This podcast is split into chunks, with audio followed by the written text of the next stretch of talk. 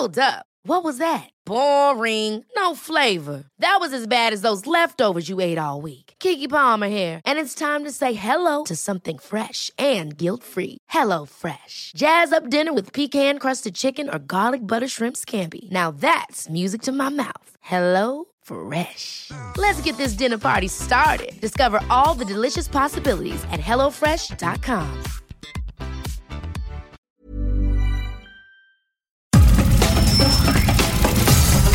Nada más por convivir. Política, cultura y ocio. Con Juan Ignacio Zavala y Julio Patán. Aquí iniciamos.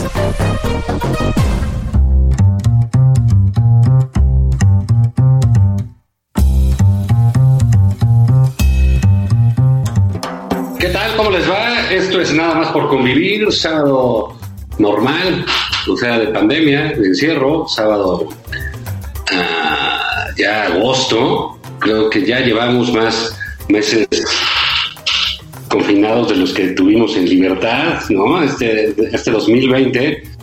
Eh, y bueno, pues para hablar de todo, sea nada más por convivir, no es que tengamos la razón, no es que tengamos argumentos, no es como, como dice el presidente, pues uno viene aquí pues no porque tenga ideas o cosas Claro. que decir. Nosotros venimos aquí nada más por convivir, ¿no es así, Julio? Claro, somos los López Obrador de la radio mexicana. Sí, no, no traemos nada planeado, no, no leemos, no estudiamos, no nos preparamos, no consultamos a los técnicos, pero somos súper sinceros, ¿no? Sí, decimos lo que sentimos, ¿no? Decimos lo que sentimos. Este, ha sido una semana, digamos, este, pues llamativa, ¿no? Por parte del, del presidente. O sea, primero esto, de pues yo no, no traigo nada, nada preparado. Este, y luego, Tampoco es que nos sorprendiera mucho, ¿no? Eso de que no, No, tiene claro. idea. Creo que el, el hombre es sincero, ¿eh? Sí, que digas qué revelación, pues tampoco, ¿no? No, no me digas, ¿no? Ya, venga, yo pensé que sí. Eh, fíjese nada más, ¿no? O sea, no, no consulta un panel de expertos en petróleo, etcétera, un panel de expertos en seguridad y eso. Ah, ¿quién hubiera dicho, no? Sí, sí, ¿no? De, de ronco pecho, este, y, y luego, pues, de, de ronco pecho y bragueta bajada, ¿no? Esa fue la otra peculiaridad de esta semana, presidente. Sí, Sí, bueno, eh, digamos, siempre hemos sabido que no es un GQ, ¿no? Lo que viene siendo el, el figurín, el presidente, pero a, a mí eso no me importa. A mí que, incluso te voy a decir una cosa, me gusta, a mí, digo, me gusta que los presidentes estén bien, eh, este, eh, vestidos, que su personalidad, pues, sea pulcra, etcétera. Pero no me desagrada la imagen de López Obrador por el nombre que es. O sea, se me hace que su imagen, su vestimenta, sus cosas tienen mucho que ver con realmente cómo es. Entonces, a mí me parece una imagen, nunca me ha desagradado, digamos, su parte física o su ropa. Pero sí me da risa que critique al Borolas, ¿no? De que le quedaba grande el uniforme. Entonces, Sí, y el tipo sale luego con unas guayaberas que parecen vestido largo, ya sabes. Te vas a la grabación de tu hijo, que ¿no? Sí, completamente. Los pantalones así que le sobran como 35 centímetros en la parte de abajo, caidones, ¿no?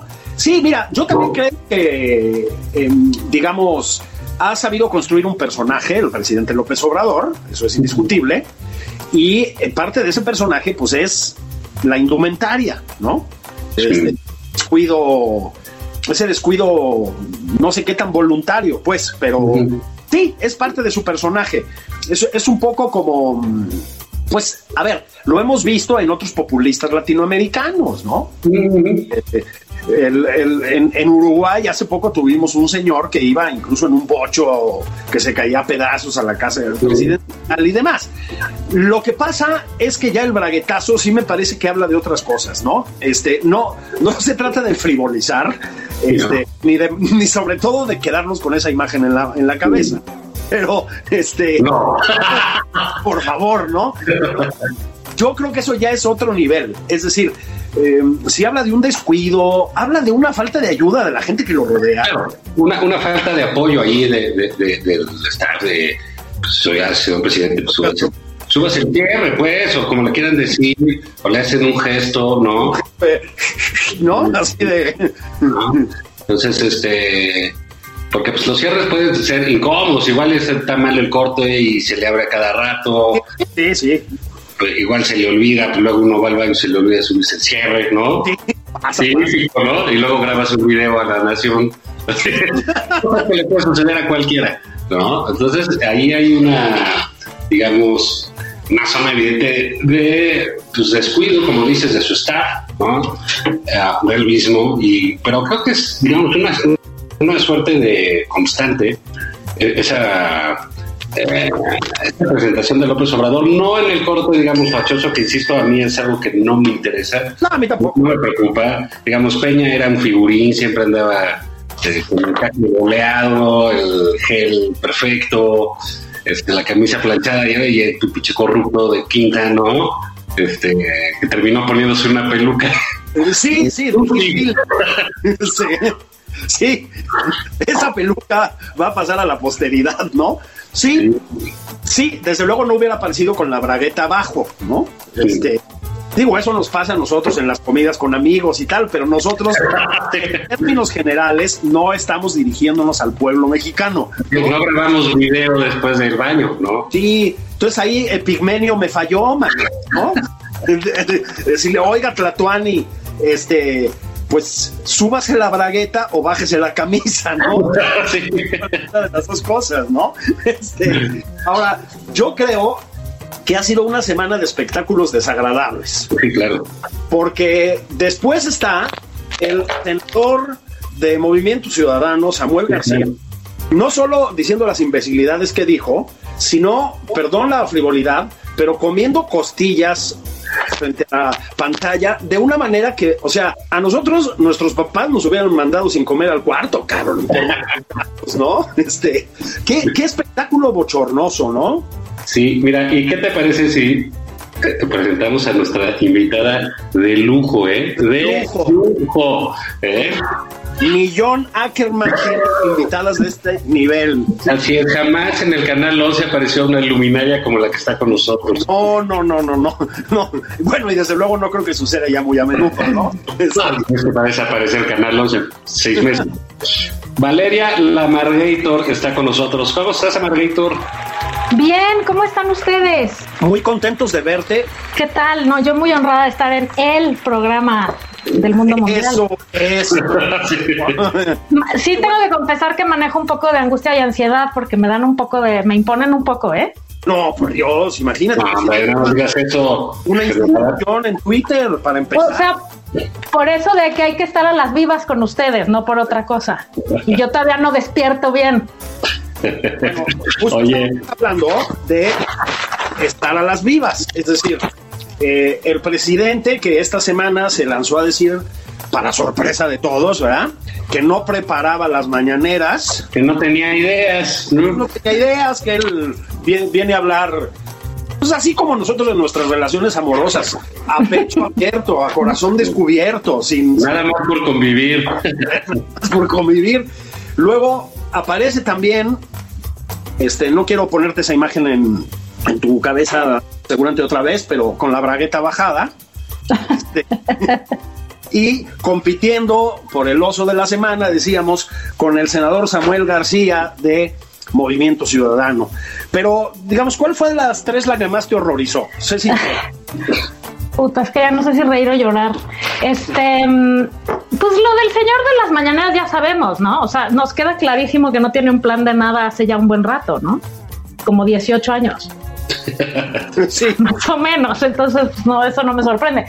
Me sorprende más la del señor este de por allá del norte, la verdad. Pero más que él me sorprende ella. A ver, a ver, cuéntanos. Pues es que yo tengo la teoría de que en ciertos niveles eh, el, el, machismo es una cosa que permitimos las, las señoras, ¿no? O sea, porque porque yo creo que eso se arreglaba con, pues, ¿y a ti qué te importa? acababa la conversación. Yo enseño lo que yo quiera y punto, ¿no? Eh, o sea, lo, a mí lo que más me sorprende de ese de ese video tan, tan bonito con el que nos, este, que nos quisieron compartir esta semana es que ella obedece y, hasta pide perdón. Eso está muy cañón. O sea, gordo. No, hemos avanzado nadita, ¿no? En las altas esferas de la alta alcurnia, de la alta sociedad regiomontana, o de aquí o de donde sea. Las señoras estamos pidiendo perdón porque el Señor nos dice que no enseñemos. Pues, ¿qué es eso? Fíjate que sí, este, yo creo que, lo que mira, lo que pasa es que si se centró la atención en él, a ver si estás de acuerdo, es porque también fue como una especie de caricatura del macho mexicano, ¿no? Sí, Homero Simpson. Exacto.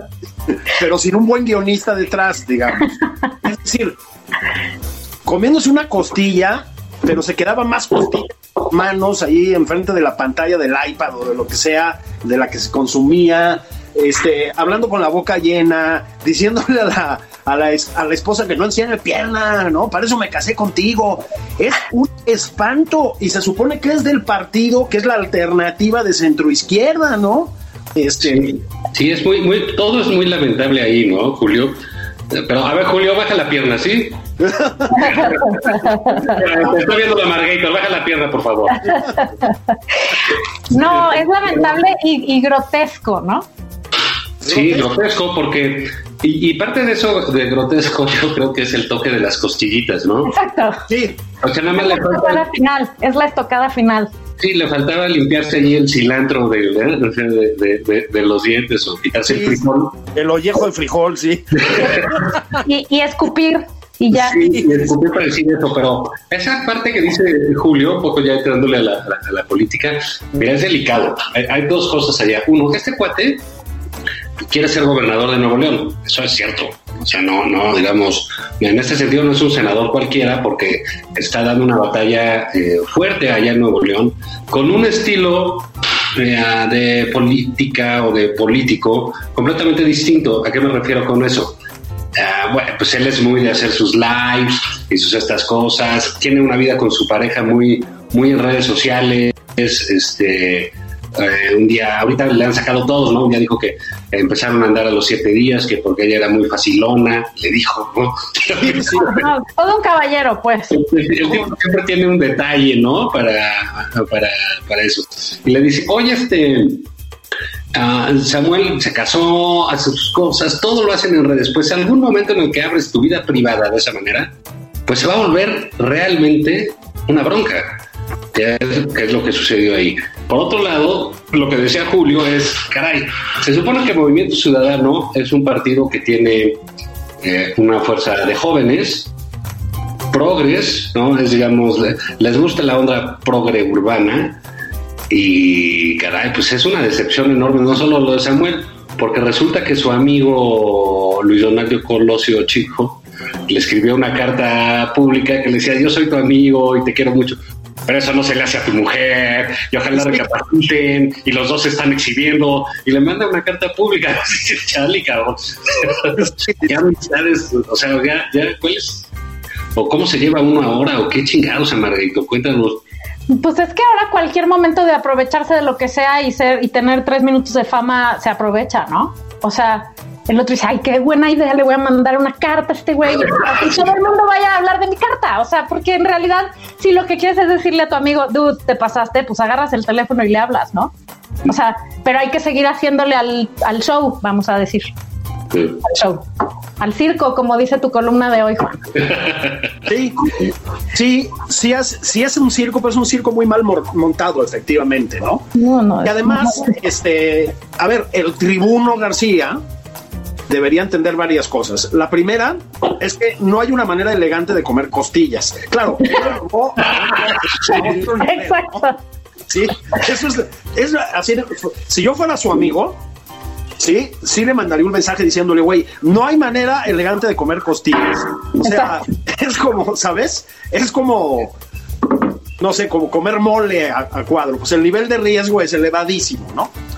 Ahora, tiene mérito ¿sí? Hacer ver al Bronco como si fuera Bertrand Russell.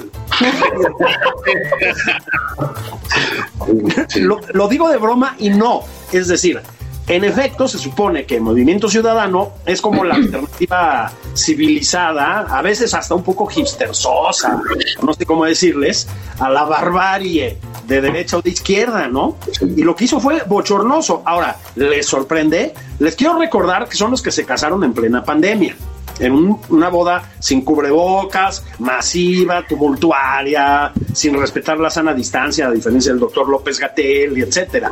Es decir, ya, ya había, ya había señales de que algo iba ahí, ¿no? Pues sí, o sea, en mi pueblo los llaman covidiotas, ¿no? Eso ya. o sea, y, y, un covidiota no nada más es idiota durante el COVID, es idiota siempre. O sea, idiota me refiero a hacer cosas totalmente lamentables y sin ningún tipo de, de, reflexión de lo que, de la consecuencia de lo que hacen, ¿no? Y especialmente cuando eres una, como decía alguno de los dos, una figura pública, que eso conlleva, te guste o no te guste, o debería de llevar una responsabilidad, ¿no? De pensar en lo que estás haciendo y que la, muchachada este, va a querer hacer lo mismo o va a pensar que lo que tú haces está bien porque pues la gente cree que cualquier persona en el poder o en un cargo o con cierto tipo de eh, fama eh, tiene verdad, ¿no? O sea, tristemente no es así, pero si, si la gente te sigue por alguna razón, pues tienes de alguna manera que tener, pues no, no sé si es criterio o madre, pero lo que haces, ¿no? No, no puede ser que te avientes a la vida haciendo cosas así cuando la gente te está viendo en la mitad de una pandemia. Por ejemplo, una boda. ¿no? Ya luego lo de comer costillitas en público ya es una cuestión simple de mal gusto, yo creo. Va más allá de la idiotez. Es asqueroso y ya, ¿no? Sí. ¿Estamos de acuerdo? Porque, eh, explíquenme por favor ese momento. a ver, huerca, vamos a comernos. O sea, como tú estás allá, yo estoy acá. Entonces vamos a departir vía FaceTime. O sea, ok, bueno, está bien pero luego vamos a comernos las cositas. Ok, pero luego vamos a compartir eso. O sea, pues la peor idiotez es por qué lo compartieron. Sí, no entiendo. Es es extrañísimo todo. Sí, si Juan y yo estuviéramos casados y a distancia, ¿no? Y se nos ocurriera como una gran idea hacer un Facebook Live, digamos, comiendo tortas ahogadas, Exacto, pues igual lo dejas en familia, ¿no? Exacto. ¿Cuál es el problema, no? Este, y una torta jumbo que se te sale el aguacate, cabrón, que sale ahí. Se te ocurre la salsa, ¿no? Este, pues no hay necesidad, ¿no? Pero a ver, ¿de qué es lo que estamos hablando? Entonces, de un presidente que se puede presentar a decir, no traigo nada planeado, ¿no? Este, nunca, de ninguna manera. Y todos, ¡ay, sí! ¡No sabíamos! ¿Cómo es? Señor presidente, la falsa modestia no le va bien. un presidente que, insisto, aparece en Palacio Nacional durante un rato bastante prolongado, pues con la bragueta a media asta. Tampoco hay que ser injustos. completamente abajo, ¿no? Sí. Es, este, es como cuando tienes una comida de domingo te, te, te, pasas con la carne asada y el pantalón está como un poco rebosante, ¿no? Ok, ok, ya está. ¿Qué es lo que pasa? Si estamos viendo una, o váyanse a otros países del mundo, váyanse a ver a Donald Trump, yeah. váyanse a X, ¿no? Sí se está imponiendo una forma de, de la, es que iba, no, pues sí, una forma de hacer política y de comunicarla en la que parece que ya no hay límites de ningún tipo. Eso es lo que sucede, ¿no? De ningún tipo. Este, yo les diría que, por el amor de Dios, en bien de la civilización, el límite es la bragueta y las costillitas. ¿Sí? Entonces, eh, tiene que haber una frontera, ¿sí me explicó? Bueno, el, la frontera es esa. Pero bueno, lo que pasa es que es, es eh, son los tiempos, ¿no? Y esos tiempos pues demandan el uso de redes, la exposición de la vida privada, ¿no? Eh, o la sobreexposición pública en el caso del presidente, ¿no? Eh, fíjate, cuando tú empiezas, el, gran dilema con la vida privada, pienso yo, tratándose de políticos, este, eh, pues sobre todo de gente de poder, radica que es una puerta que tú abres pero que tú no cierras. Así es. Sí, o sea, ¿por qué? Porque la, antes era la prensa, ahora es la gente en las redes, ¿no? Tú abres esa puerta de miren mi vestidor y miren mis zapatos, ¿sí?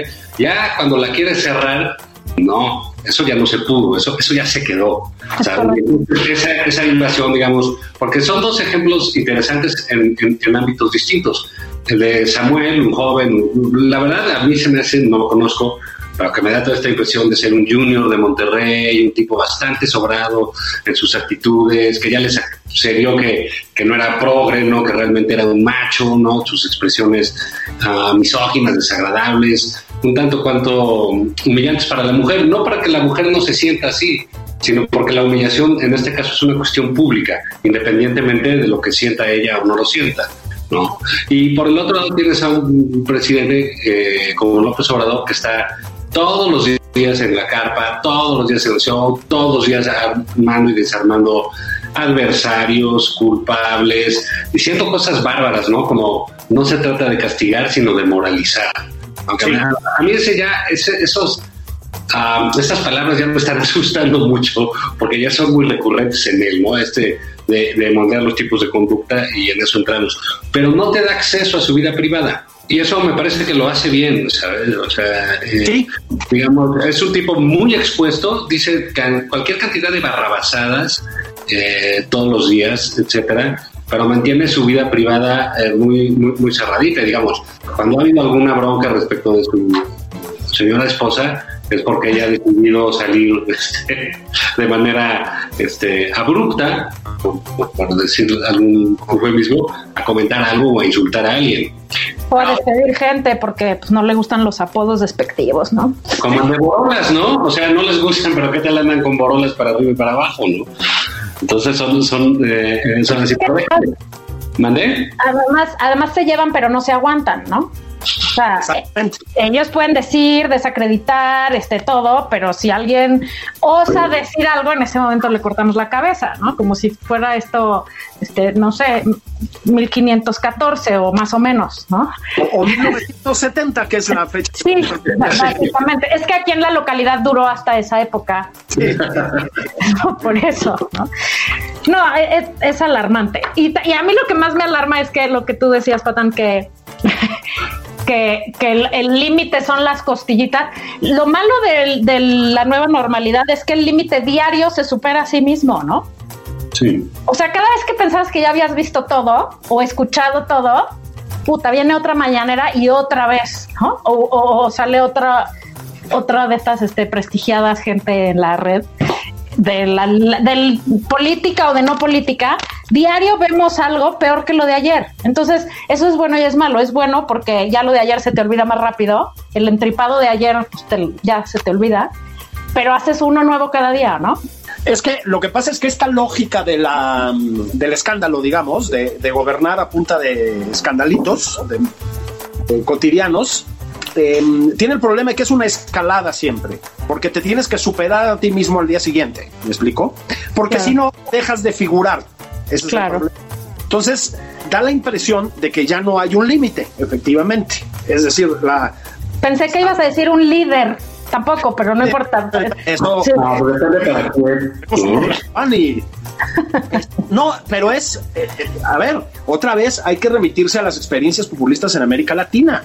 Pues Hugo Chávez, cada vez que salía, ya sé que les molestan estas comparaciones, pero pues cada vez que salía a decir una nueva imbecilidad, tenía que ser más grande que la anterior para tener repercusión, ¿no? Pues claro, la, el chiste es choquear, ¿no? Claro. y hacer conversación.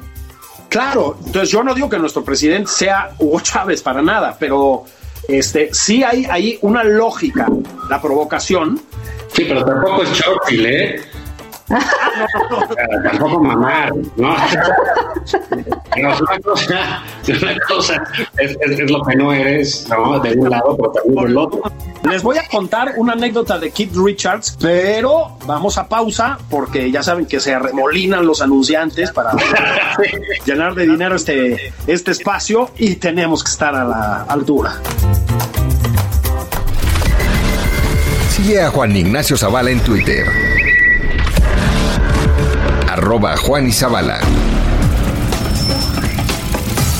Esto es Nada más por convivir. Una plática fuera de estereotipos. Con Juan Ignacio Zavala y Julio Patán.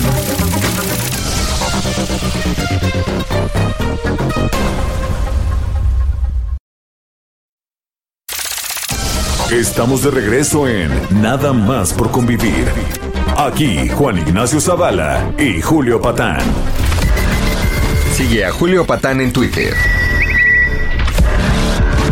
Arroba Julio Patán 09.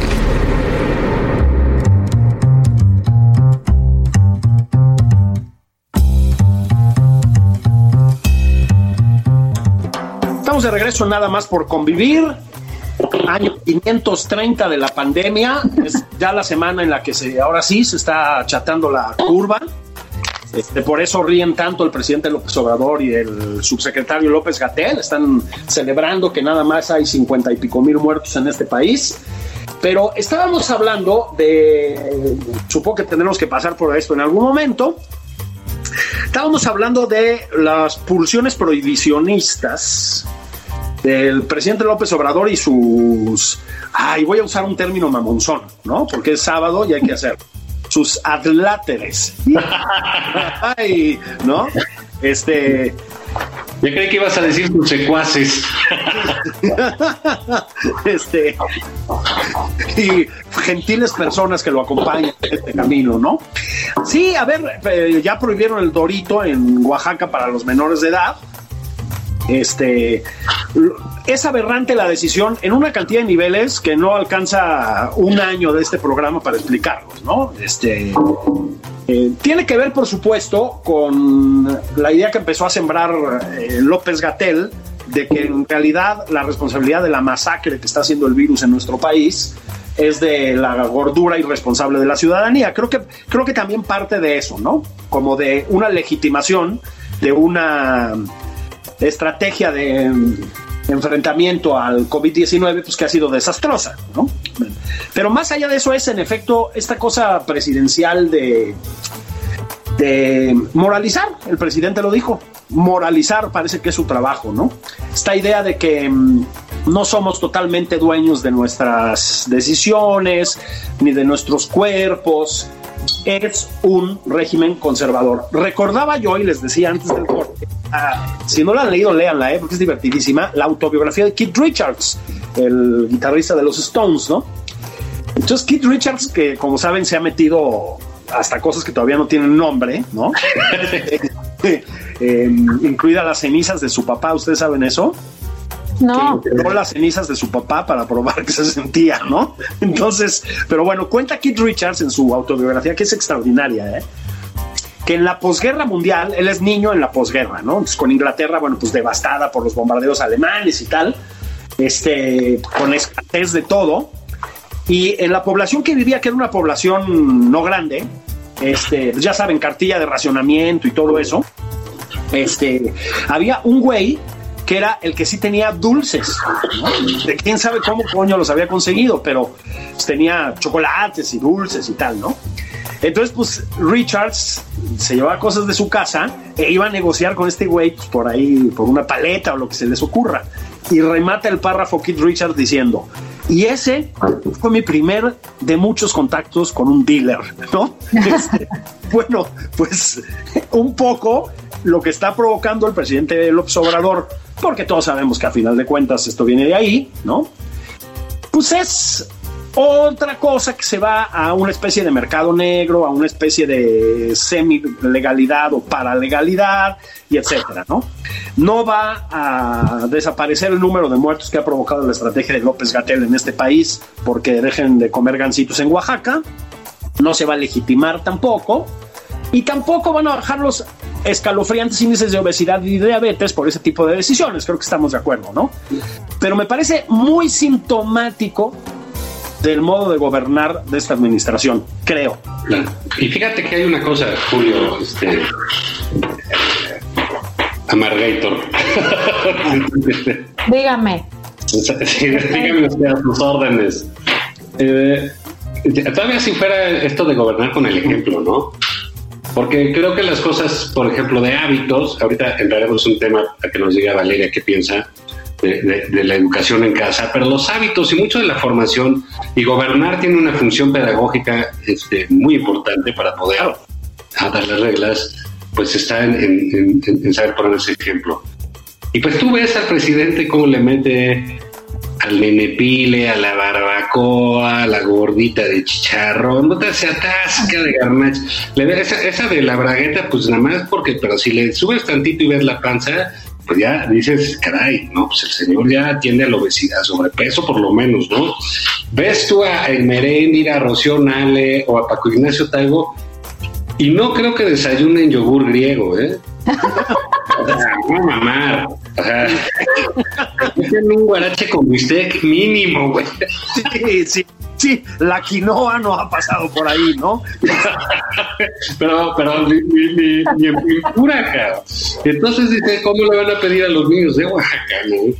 Que no compren golosinas, claro, les van a dejar abiertas las, golosinas, eh, digamos, eh, locales, ¿no? Están en contra de las industrializadas. Pero, digamos, esa parte pedagógica, que, bueno, tiene también otro reto, que ahorita a ver, a ver qué, nos dice la Margator. Así que es esta cosa que viene de la educación en casa, que, por años cuando alguien te decía que no, fulanito, te enterabas que en Estados Unidos había una comuna que educaban en a, sus hijos en sus casas y sean pinches locos desfasados, ¿no? ¿Qué daño le van a hacer a los niños? La escuela sirve por contacto social y conoce de otro nivel de autoridad y todo. Bueno, ahora mi madre se acabó y todos a sus casas. Y caray, pues las mamás deben estar aterradas porque los papás, aunque estén, no sirven de nada, cabrón. Para estas cosas no servimos, no somos muy útiles. Y las mamás les va a caer todo el asunto. ¿O cómo ves eso, Margarito? ¿Cómo va a estar? No se pueden decir groserías, ¿verdad? Sí, se puede. No, pues va a estar. Eh, no, no tengo una al, al, al, a la altura de la circunstancia. Pues mira, yo creo que está cañón, porque la primera parte de la educación en casa que nos aventamos en la, en la fase 1 de la pandemia, digamos, pensamos que era por un ratito, ¿no? O sea, como, ay, sí está cañón. Y entonces era como, bueno, dos, tres mesecitos de esta friega y luego ya nos vamos a unas vacaciones, etcétera. Y ya en septiembre ya se acabó y ya llegamos todos a la escuela como si nada, ¿no? Y bolas, güey. O sea, pues claro que no. Y además no hay para cuándo vayamos a regresar a la clase presencial, ¿no? O sea, no. Yo creo que este semestre seguro no y el que sigue, quién sabe. Entonces, pues sí, sí, sí, sí toma otro grado de dificultad porque resulta que ya es permanente, por lo menos por el momento, ¿no? Y que las mamás, hay por ahí un estudio que dice que a las mamás se les triplicó, a las mujeres se nos triplicó el trabajo, porque no nada más es tu trabajo, las que trabajamos, es el trabajo en casa, que es una chinga ya de por sí siempre, bien conocida y no remunerada, este, y, y, ahora el trabajo de, la, de ser maestro, ¿no? Maestra. Yo creo que sí hay papás que le entran al quite, ¿eh? Sí creo que hay varios. No hay que, no hay que discriminar, Juan. hay algunos que sí le entran, pero sí es cierto que el peso mayor le cae siempre a la mamá o la mamá las, lo asumimos, no lo sé, quién sabe cuál sea, porque también igual que con el caso del senador, pues tanto peca el que mata a la vaca como el que le agarra la pata, ¿no? sí, a lo mejor las a lo mejor las mamás también tendríamos que empujar más a los papás a que ayudaran, no lo sé. Pero bueno, la cosa es que así es y está canijo y, y yo creo que lo primero que tenemos que entender es que nuestro trabajo no es ser los profesores de nuestros hijos, es tratarlos de acompañar lo más posible, pero sobre todo permitirles que lo hagan solos, entender que las calificaciones este año escolar valen absolutamente madres. A mí siempre me han valido, pero... Claro. Qué lástima que no, en una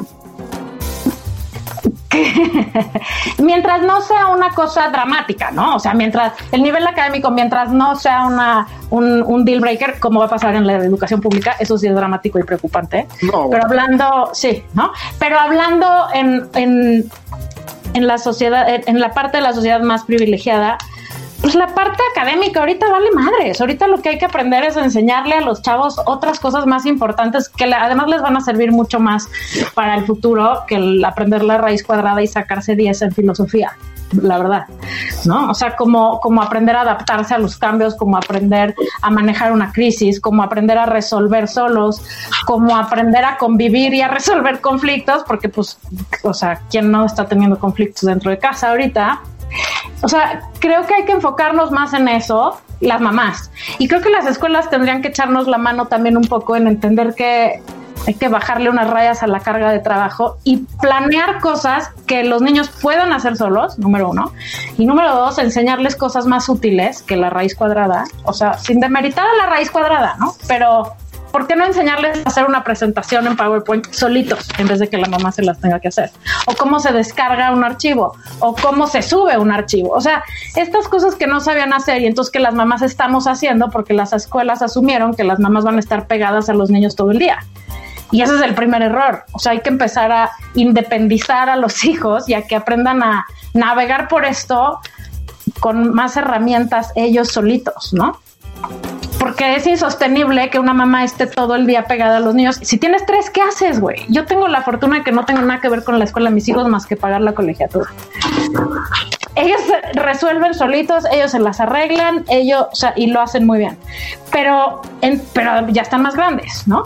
Claro. Las mamás con niños más chicos, está, está muy cañón, porque ¿qué haces? Tienes uno en primera primaria, uno en tercero y uno en kinder y, cómo te divides y qué ancho de banda necesitas tener además para que puedas y cuántas computadoras, o sea, es un tema, ¿no? Entonces no se trata esta vez de la parte académica, se trata de la parte de dar un poquito de estructura, darles un poco de sentimiento de que sigue existiendo vida más allá de las paredes de su casa y, y por lo demás pues dejarlos que se entretengan un rato y lo demás, este, pues tirarlo tantito, o sea, ponerlo tantito en otra repisa, porque imagínense si no el desgaste. O sea, yo creo que ahorita está más importante pensar en la salud mental de los involucrados que, este, que en el nivel académico, francamente. Sin hablar de la educación pública transmitida por televisión, porque esa es otra historia y es muy dramática y grave. Sí, absolutamente. No, y además de la educación pública en general.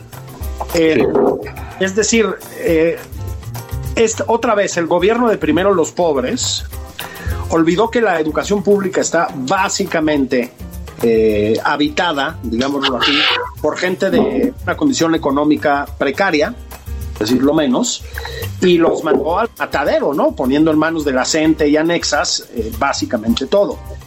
El, grado de, desigualdad, digamos, que va a acentuar la estrategia educativa de la cuarta transformación de la vida pública ya era a priori dramático, ¿no? Dramático. Ahora, con esta, esta nueva normalidad que le llaman, pues no sé ya ni siquiera qué calificativo ponerle. Pero también, y me parece que hay que volver ahí, em, lo que se respira, digamos, en este tipo de, ideas sobre cómo se deben hacer las cosas, es otra vez un machismo que también pues baja de presidencia claro. abajo, ¿eh?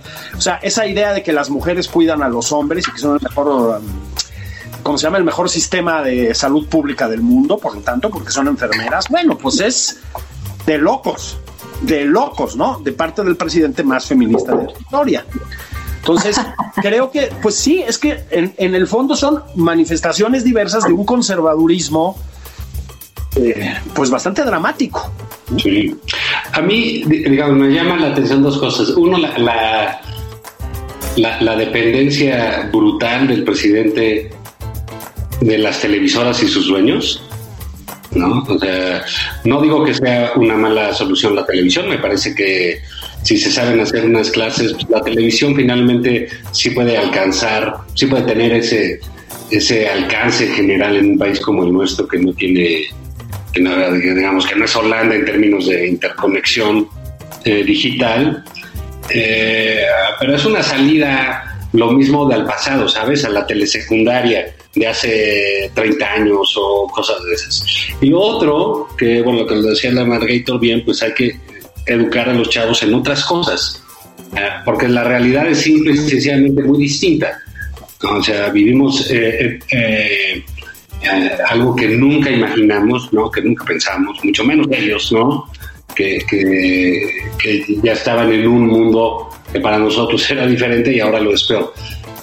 Creo que estamos ante un asunto ahorita que hablabas de la posguerra, Julio, eh, caray, pues países como Alemania, etcétera, pues se plantean realmente la pérdida de dos generaciones, ¿no?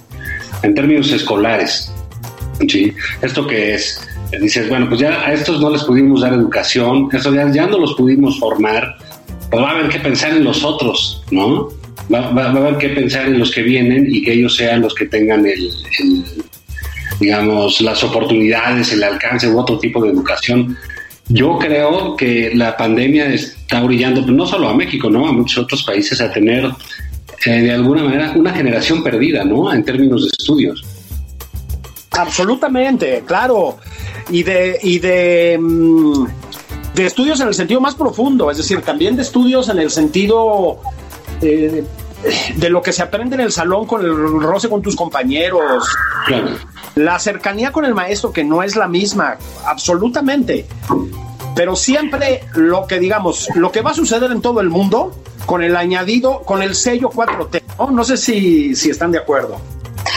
Sí, o sea, sin duda, me dejaste sin, sin palabras, Fatman. Este, sí, pero perdida también a ver, como dicen, pues entonces lo perdido lo encontrado. Entonces, ¿qué vamos a hacer con esto? O sea, si ya no vamos a ir a la escuela, yo estoy, eso es lo que digo que para mí las calificaciones valen gorro. Yo creo que a la escuela se va a muchas más cosas antes que a a tener un nivel académico. Se va a socializar, se va a aprender a resolver conflictos, se va a aprender a vivir en manada, ¿no? O sea, se va a aprender a asumir la, autoridad o a brincártela, o sea, dependiendo el caso. Este, o sea, la escuela sirve para muchísimas otras cosas y por eso es dramático para nuestros chavos, porque estar aislados, si a nosotros nos jode, a los chavos, o sea, el impacto para los hijos, para los menores de edad de estar aislados es mucho más tremendo que para nosotros como adultos, porque nosotros tenemos más recursos, se supone, ¿no? O, más chochos que tomarnos, no sé. O, o, Exacto. O sea, llamemos recursos al tequila y a los chochos y a lo que se supone que hemos aprendido con los años. Al whisky con Protac. Exacto. Los, los chavos no tienen esos recursos y además dependen de nosotros que estamos rebasados y además, pues o sea, no, no tienen contexto para, para asimilar y para procesar y para... Entonces, es tremendo, ¿no? La pérdida para ellos es tremendo y efectivamente, pues sí, o sea, esto es un, un, antes y un después en la vida de todos, pero sobre todo de esta generación. Pero eso no quiere decir que no se puedan aprender muchísimas cosas de esta generación. Te voy a decir una cosa, yo creo que nuestros hijos andaban muy sobraditos, ¿no? O sea, en la cosa de, en la ley esta de lo inmediato, de no espero, de soy intolerante, quiero todo ahorita, de no es un plan el domingo, eran ocho planes el domingo, empezando por el desayuno, este, ir al parque a caminar, eh, pagado, por supuesto, a los parques estos fifis donde tienes que pagar este, todos los juegos, y luego ir a comer, y luego ir al cine, y más las palomitas, y luego el boliche, y luego ya en la noche hay que rentar una peli, ¿no? O ver Netflix con, y hay que pedir una pizza, o sea, eran una cosa tras otra, tras otra, tras otra, ¿no? Entonces, no se sabían estar quietos, no saben lo que es imaginar, no saben lo que es esperar, no sabían lo que es tolerar, no sabían todas estas cosas que la verdad me parecen habilidades mucho más importantes que, cosas académicas. No que la parte académica, por supuesto que una buena base académica es importante, 100%, pero la verdad es que también esta época es un momento para aprender eso que no les estábamos enseñando, porque los primeros que fomentábamos todo eso, o sea, el, la satisfacción inmediata de cada uno de sus caprichitos, éramos nosotros, ¿no? Creo que es un momento de aprender cosas que, como les decía hace rato, van a ser utilísimas para el futuro.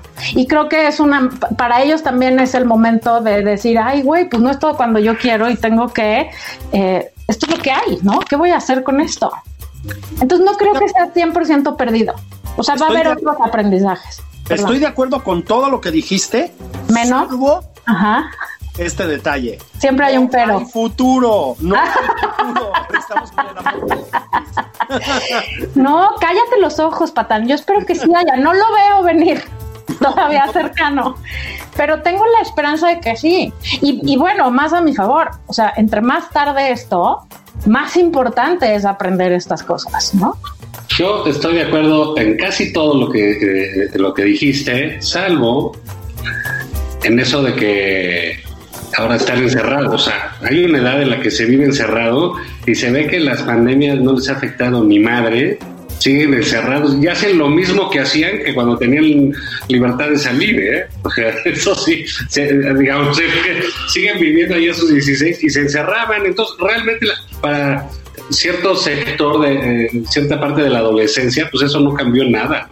Sí, sí, mira, mi hijo Emilio, que tiene 15 años, ya hace bastante tiempo que es difícil diferenciar en dónde empieza él y dónde terminan las sábanas de su cama. Ya saben, esa, se vuelve como un mamasijo así. Este, sí, pero la verdad es que la adolescencia es esa combinación entre el enclaustramiento y lo freak y lo disfuncional socialmente y la necesidad extrema de socializar, ¿no? Creo. Claro, el instinto gregario, ¿no? Que es una de las principales eh, características del adolescente. Pero pues, ¿qué te digo? O sea, ahora sí que ni sí está tremendo y sí me parece tristísimo y sí, y viva la tecnología. Yo que siempre me he peleado con la tecnología y he dicho que había que detenerlos un poco a que no se sumergieran ahí para siempre. Pues benditas tecnología ahorita, porque es su manera de socializar, ¿no? O sea, la mía que también tiene 15 está ahí pegada al FaceTime hablando con sus amigas y hacen sus Zooms y hacen sus fiestas y eso, y bendito sea Dios que existe eso, porque si no, pues qué problema, ¿no? Sí. Lo único que hay que decirles es no lleves las costillitas. Ni enseñes la pierna, mija, no enseñes la pierna, enseña las dos. Oye, y esto de la educación a distancia, también yo creo que como bien dice la Margator, pues presenta oportunidades y cosas así viéndolo muy positivamente. Creo que sería el momento en que el presidente y parte de su gabinete tomaran algo de educación a distancia, ¿no? Sí, que se tomen unos 12 años. de distancia. Que se nos distancien 12 años. Sí, pero digamos, las clases pueden ser desde 2 más 2 o 4, este, de letrear, hacer planas. Sí. Hablar bien, hablar bien. ¿No? Sí, cómo no hablar con la boca llena, cosas así. Sí, cómo no decir juventud. o sea, no sé cosas, ¿no? Básicas de, elementales. ¿no? Sí, sí, cositas Y en medio de todo esto, el circo de los Oya, ¿no? Con la peculiaridad de que ahora, ya ven que esta administración y sus adláteres, ahí va otra vez, este, tiene la capacidad de reciclar a cualquiera. Entonces ahora resulta que es una especie de baluarte de la verdad y de la franqueza, ¿no? Claro. Mira, pues ya nos tocará para otro, pero sí, sí, sí ha sido un poco eh, sorprendente esta semana que decía, bueno, este, pues resulta que el pacto que puedas hacer con la con la autoridad, ¿cómo se llama? Este, pues bueno, esta figura jurídica en la que en la, que, te, arreglas con, con ellos, pues más bien ya quedó claro que se llama copelas o cuello. ¿No? oye, Rosario Robles, ¿por qué está en la casa? Y bueno, pues ella no quiso cooperar. Exactamente. Estuvo chingón. Pero bueno, la verdad es que el circo va a seguir. La semana que entra veremos un poco más de todo esto. Creo que esto no se va a acabar. El circo va a seguir meses y meses y meses. Es el mero mole de nuestro presidente el show, el circo, la palomita, todo eso que tiene que ver con entretenimiento, lo hace maravillosamente y es donde se siente a gusto, porque a él no le gusta la política, la política pública o, gobernar. Pero pues vámonos, ¿no? A Margarito, muchísimas gracias por estar aquí, nada más por convivir. Gracias a ustedes por invitarme. Gracias, abrazos, abrazos a todos. Cómanse una barbacoa pero en la intimidad con una chingada, hombre. y súbanse el cierre. Y ah, súbanse el cierre y enseñen la pierna, ¿no? como quieran. Nos vemos, a todos.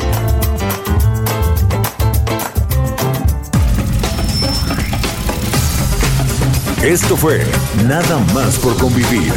El espacio con política, cultura y ocio con Juan Ignacio Zavala y Julio Patán.